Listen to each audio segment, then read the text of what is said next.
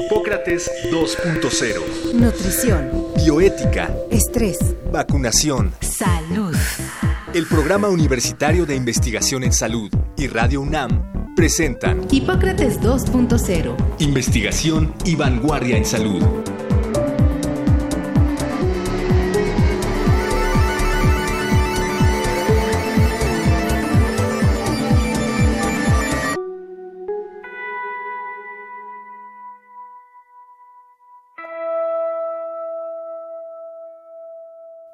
El control de la velocidad y frecuencia a la que se dividen las células de nuestro cuerpo está regulado por una gran cantidad de elementos, entre ellos señales químicas, hormonas y la regulación de la expresión de muchos genes.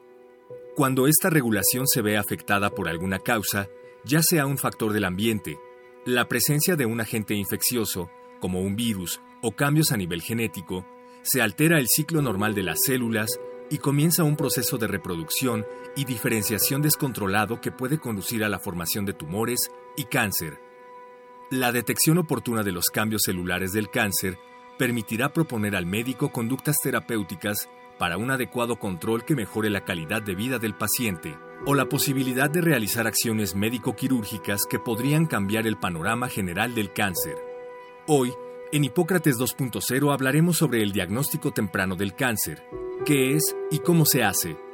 Para ello invitamos al doctor Luis Felipe Montaño, médico internista, gastroenterólogo, maestro y doctor en inmunología y profesor e investigador del Departamento de Biología Celular y titular de la Facultad de Medicina de nuestra universidad.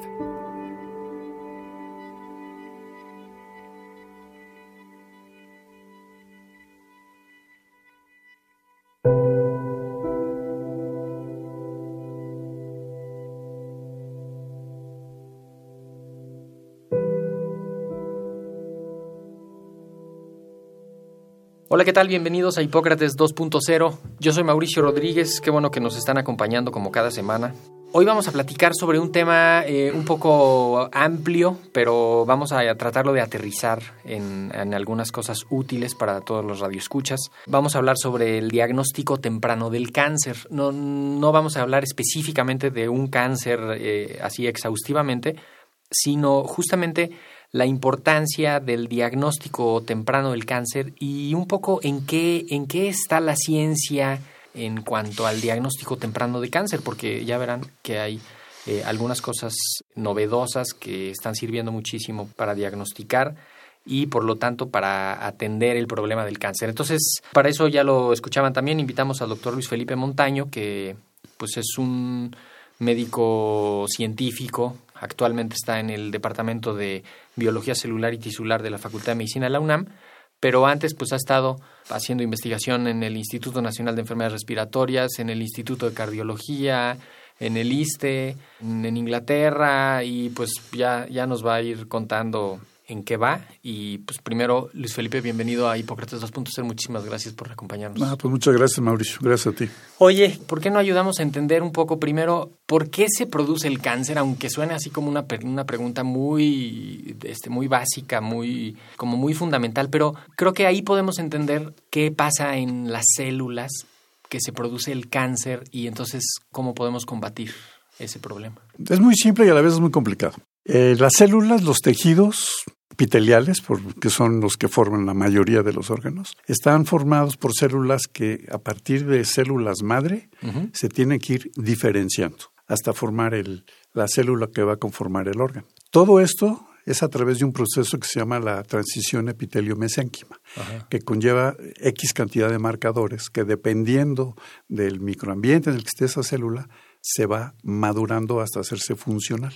Cuando se desarrolla el cáncer, lo que en realidad sucede es que estas células se empiezan a desdiferenciar, empiezan a perder su capacidad de diferenciarse yeah. adecuadamente y entonces el proceso este de la transición epitelio-mesénquima se empieza a regresar y entonces uh -huh. se vuelven a convertir como en células madre de alguna sí. manera. ¿Qué es lo que hace que eso suceda? Pues en todos los cánceres sabemos que hay N cantidad de factores que si la radiación, que si la alimentación, Sí. que si el sol, que si no tomaste vitamina B, o sea, hay N cantidad de Y, cosas. y cada vez más, se encuentran más. Cada vez hay más porque ahora resulta que casi todo te produce cánceres en exceso. Pero como la regulación en términos generales del organismo tiene que ver con un proceso de equilibrios, ni muy muy ni tan tan. Exacto. Entonces, este, todavía no te podría decir a ciencia cierta cuáles son los factores que disparan el que a ti te dé cáncer Sí. o no. Obviamente también hay un factor hereditario, una predisposición genética, ¿no? Pero aunque tengas la predisposición genética, si no tienes también alguno de los disparadores estos, Que son de medio ambiente que son generalmente. generalmente medio ambiente, no te va a dar. Un ejemplo muy clásico es el tabaquismo. O sea, si fumas mucho te va a dar cáncer. Pero hay mucha gente que fuma muchísimo y nunca le da cáncer de pulmón. Y hay gente que no fuma. Y hay gente que no fuma y nada más por exposición al contacto al humo de la gente que sí fuma en su Ajá. casa o en el trabajo, le da cáncer. Entonces, ¿cuáles son los mecanismos que desregulan una cantidad importantísima de genes que son los encargados de mantener el control de la diferenciación de las células? Todavía Sí. no sabemos. O sea, el cuerpo está en constante regeneración, ¿no? Nosotros vemos nuestra piel, pero en realidad ahí hay- está ocurriendo un, un proceso desde, incluso desde antes de nacer, pero de toda la vida, en el que a partir de una zona de la piel que está más o menos profunda, está generándose las, las nuevas capas y las nuevas capitas de células nuevas Así es. que están pues saliendo hacia afuera, formando la piel y que se están perdiendo y descamando, ¿no? Las estamos Sí. perdiendo. Esa es, esa es la realidad. Lo que sucede, y cuando toquemos algún otro día el tema de, de las células madre, pero todos los órganos se tienen que estar renovando. Exactamente. Y se renuevan a partir de células embrionarias, células madre, que están presentes en todos los tejidos adultos, en todos, absolutamente todos. Esas células madre que se encargan de renovar y regenerar son las que a veces, por las razones que ya platicamos antes, Sí. pierden el control. Pierden el Y, empieza a darte cáncer. Pero, por ejemplo, un ejemplo muy simplón es una herida. Cuando te cortas, el proceso empieza a regenerar y a renovar tu piel o Sí. el órgano o lo que sea a partir de células madre y de otros muchos elementos que secretan las células principalmente del sistema inmune, aunque también algunos epiteliales, algunos factores epiteliales, para volver a regenerar Claro. el sistema como fue originalmente. Ah, Hay un ejemplo que a mí o sea, me nos, encanta. nos estamos construyendo y Todo el día. reconstruyendo todo el día. O sea, unas, Sí. alguna vez leí que los átomos que tenemos ahorita, eh, dentro de 10, no sé cuántos años, no vamos a tener ni uno de esos mismos átomos, que todas nuestras moléculas.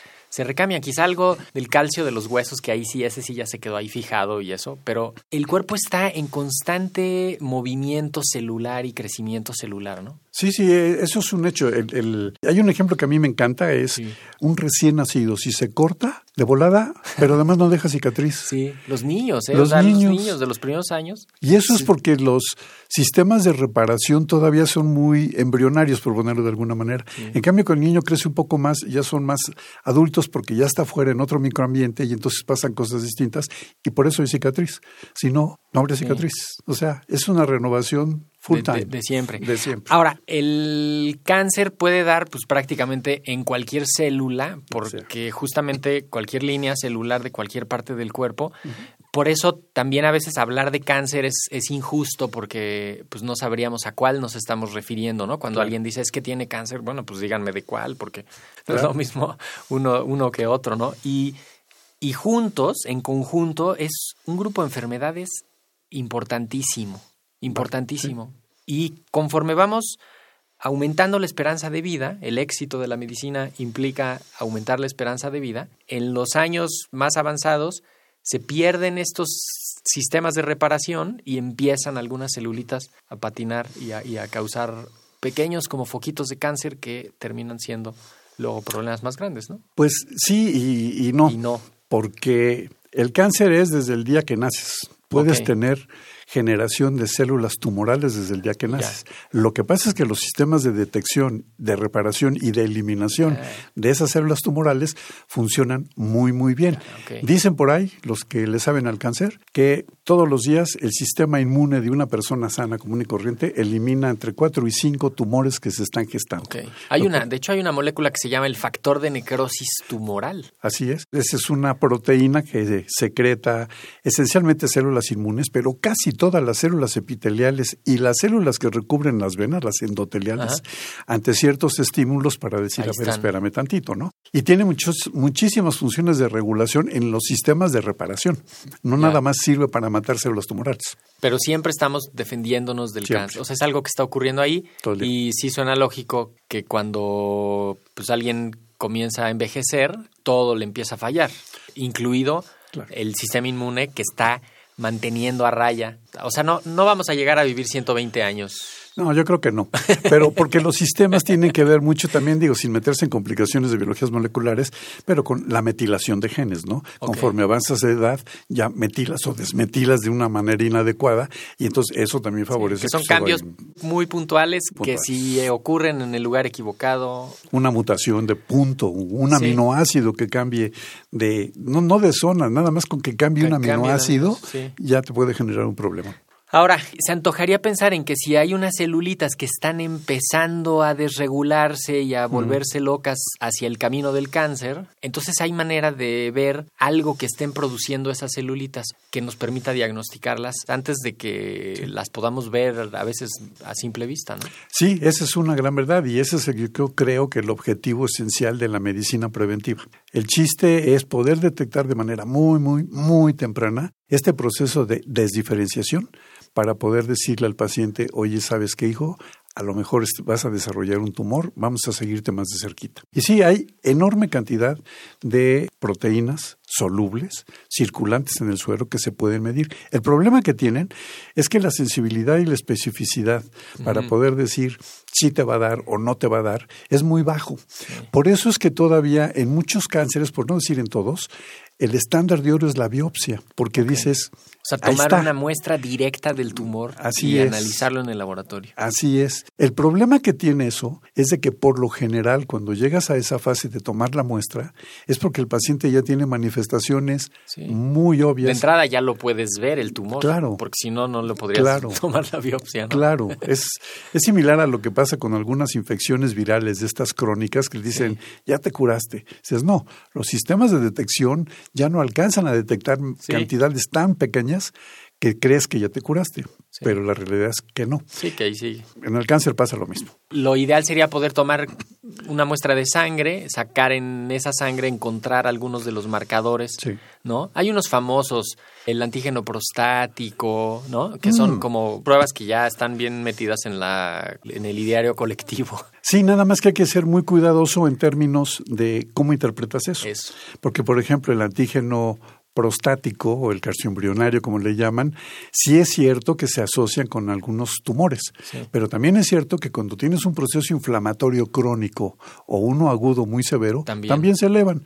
Y eso no quiere decir que tengas cáncer, simplemente, no sé, si te diste un martillazo en la mano y tienes hinchada la mano, Sí, o te picaron los moscos. o te picaron los moscos, va a estar elevado, pero eso no quiere decir que tengas cáncer. Entonces el problema es cuáles son o cuáles serían los marcadores que me dicen de veras si estás desarrollando un cáncer. En la sangre es muy difícil, porque la sangre es la respuesta de todo lo que está pasando en el microambiente al que está expuesto el individuo. Sí. En cambio, la biopsia local, desventaja es que ya hay una lesión, por eso tomaron la biopsia, ¿no?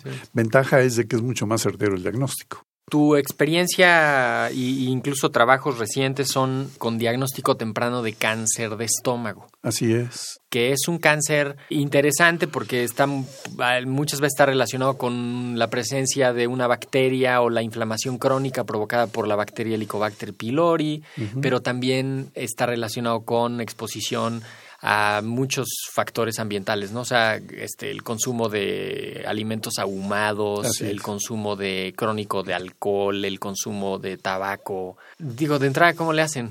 Sí, mira, el, el concepto de fondo es de que yo en lo personal digo que H. pylori sí es cierto que se asocia, pero también es cierto que no es el motivo primordial. No. La bronca es la inflamación crónica que induce Claro. el H. pylori o todos los que tú acabas de mencionar. Cuando tienes un proceso inflamatorio crónico en una superficie epitelial, se empiezan a dañar los mecanismos de defensa. Por ejemplo, el moco, en el caso particular del estómago. Sí. Empieza a producirse y a mutarse el tipo de moco. Una mucina cambia de tipo 1 a tipo 5. Y eso cambia las Y características eso cambia locales. ¿no? Exactamente, eso cambia todas las características, ¿no? Entonces, lo que nosotros llevamos muchos, muchos años ya haciendo, es buscar estos marcadores que te mencionaba de transición epitelio-mesénquima, los más tempranos que los que ya hay.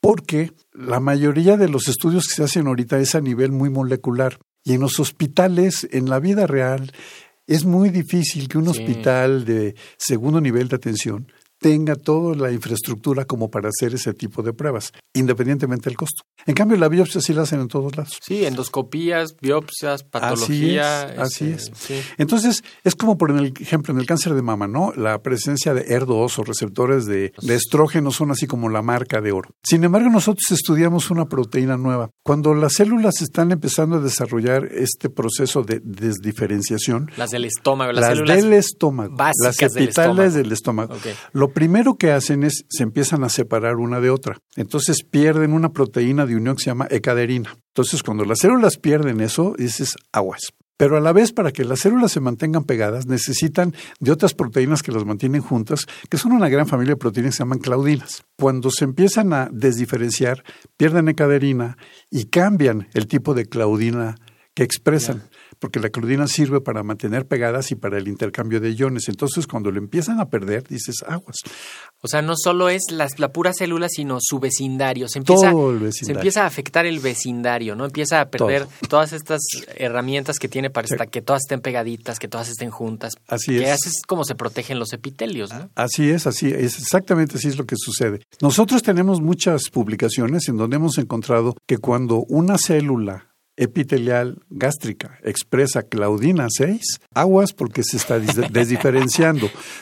¿Por pero qué claudina 6? ¿Quién la puede estudiar? ¿Solo tú en tu laboratorio? No, no, ahorita te digo, no, no, pero, pero tú me dirás por qué claudina 6. Porque la claudina 6 es una proteína que durante el desarrollo embrionario sí se expresa cuando se está formando el estómago, pero cuando el estómago ya se terminó de diferenciar y de armar, se apaga. Entonces solamente se vuelve a expresar si el, el, el, el órgano, las células del, del estómago, sí. se están empezando otra vez a desdiferenciar hacia sus raíces más embrionarias. Esa es la razón por la cual nosotros estudiamos esta claudina 6. O sea, como que estar, se están expresando marcadores celulares de como cuando éramos embriones. Sí, exactamente, exactamente. Y que podría ser un proceso de reparación, ¿no? O de que ahí va involucionando.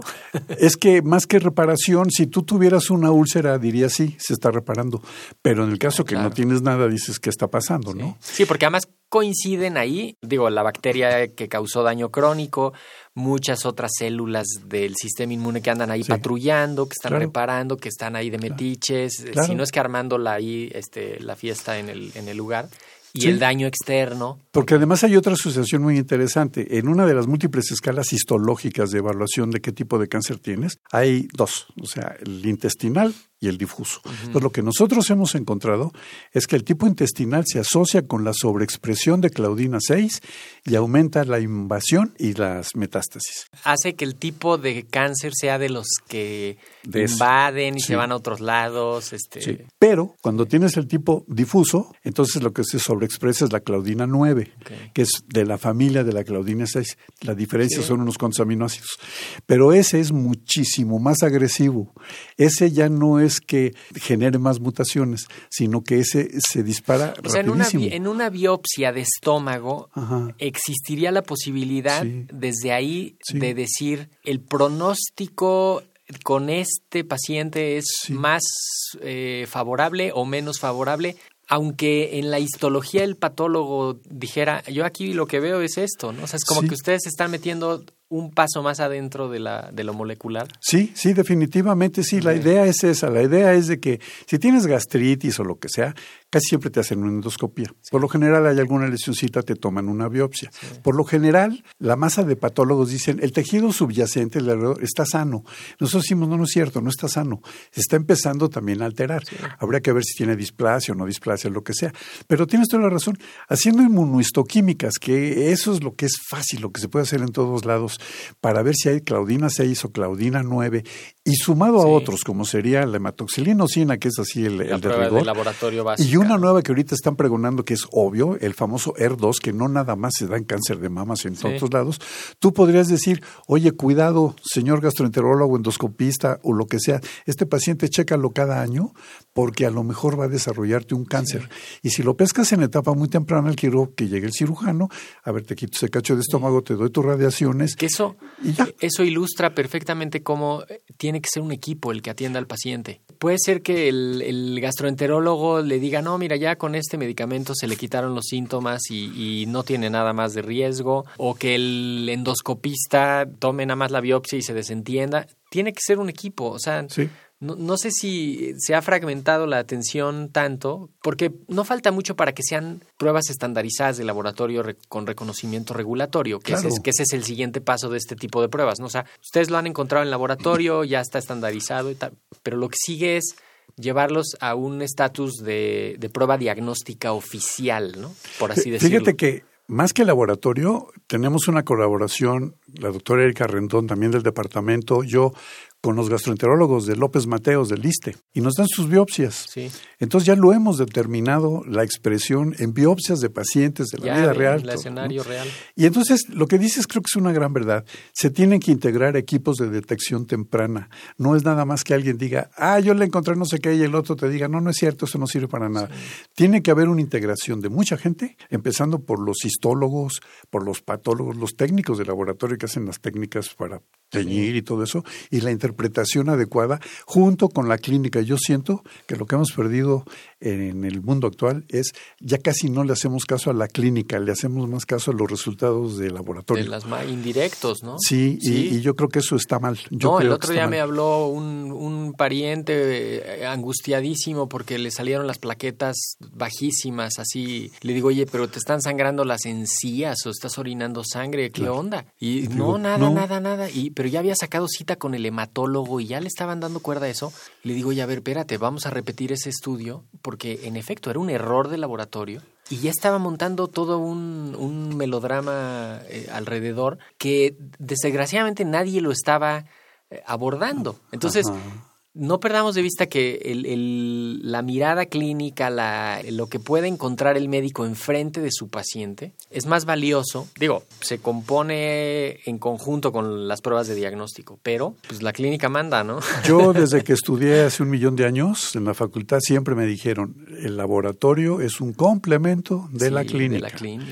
Entonces como que hay que empezar a tener una visión más inmunohistológica de preventiva para buscar otros marcadores, no los obvios, para poderle decir a un paciente, como bien dices, este está desarrollando un tumor, cada Sí. seis meses hay que checarse sus hábitos, Sí, ese su es el futuro. Eh, Es como Claro. el- el- la detección del melanoma, ¿no? Claro. Hemos tenido aquí la presencia ya algunas veces pues, de dermatólogos y de otros especialistas que justo es detección temprana. O sea, en cuanto empiezas a ver un cambio, lo haces y tienes que hacer una intervención terapéutica propiamente y además cambiar la- Sí. el estilo de vida y la- los riesgos, ¿no? Y además es más barato para el paciente, es más barato para el sistema. Este, Sí, todo para el la- mundo las sale ganando. instituciones. O Sí, por eh, supuesto. eh, Es increíble. Y eso creo que sí apunta hacia una medicina personalizada, ¿no? Que se contrapone con la medicina pública este, generalizada, pero también eh, al individuo hay que atenderlo en su necesidad única que tiene y diagnosticarlo. Y sin duda el diagnóstico temprano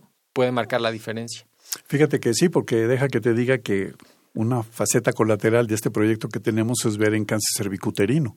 Y resulta que también, porque también es un epitelio, en las células de cáncer cervicuterino cuando expresan claudina 6 es aguas, aguas. Y son y si tienen infección de papiloma Peor, peor, porque porque, la el papiloma bronca- le pega al P53. Exactamente, exactamente. Y si tienen una infección crónica por hongos o cosas de esas, que están luego con muchos remedios muy locales, muy caseros que les dio la abuelita, aguas, porque eso, todo eso induce cambios en la diferenciación de las células epiteliales. O sea, tenemos que cerciorarnos de que nuestros médicos estén actualizados y en contacto con la ciencia de frontera, que Sí. escuchen Hipócrates 2.0, por supuesto, Sí, claro. pero que estén al tanto justo de, de los últimos diagnósticos, de los grupos que están haciendo. Si, si alguien estuviera interesado en contactarte eh, en tu laboratorio para hacer alguna colaboración, porque tenga muchos pacientes o porque tenga muchas ganas, ¿cómo, cómo te pueden contactar? Pues con muchísimo gusto. Yo estoy allá en el laboratorio de inmunobiología, allá en, la- en el departamento de biología celular y tisular, Facultad de Medicina.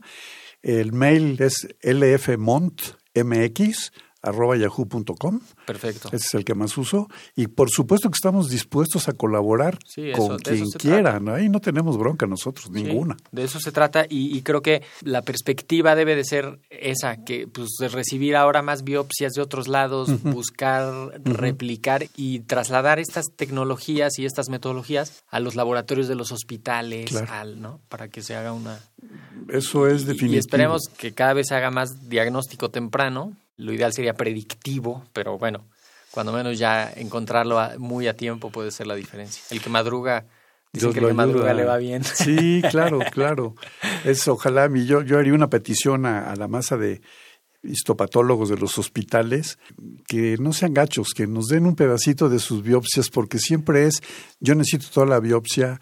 Hacen unos cortes, digo, nadie queja, Sí. pero se quedan con el, el resto de la biopsia y ahí la tienen guardada durante 20 años hasta que la tiran. No, no, no. Y vamos cuando a- tú les dices, oye, regálame tantito, pásame tu bloque a hacer unos cortes y te lo doy, haz de cuenta que les estás pidiendo así, dame el boleto ganador de Melate, ¿no? y pues no. No, vamos a, a fortalecer esas, esas colaboraciones entre las instituciones. Por lo pronto tenemos que cerrar el, este programa. Te voy a tomar la palabra de que hagamos un programa sobre células madre, que además está muy relacionado con esto, así que te vamos a invitar a, a un programa de, de células madre. Eh, doctor Luis Felipe Montaño, muchísimas gracias por venir a Hipócrates 2.0. Ah, gracias a ti, Mauricio. De verdad, muchas gracias. Con esto concluimos nuestro programa de hoy sobre cáncer y diagnóstico de cáncer. Para complementar esta idea, la próxima semana vamos a platicar sobre biología celular, cómo funcionan las células. Eh, ya hoy vimos un poco qué pasa cuando, cuando se les altera el ciclo y se produce el cáncer y vamos a estar pues hablando sobre algunas de las funciones de las células, algunas enfermedades y algunos procesos que ocurren a nivel celular que tienen repercusiones en, en la salud o que tienen participación en el proceso de salud y enfermedad. Entonces los esperamos la próxima semana. Muchísimas gracias por habernos escuchado. Yo soy Mauricio Rodríguez. Quédense en sintonía de Radio UNAM. Agradecemos al doctor Samuel Ponce de León, coordinador del Programa Universitario de Investigación en Salud y coordinador académico de esta serie.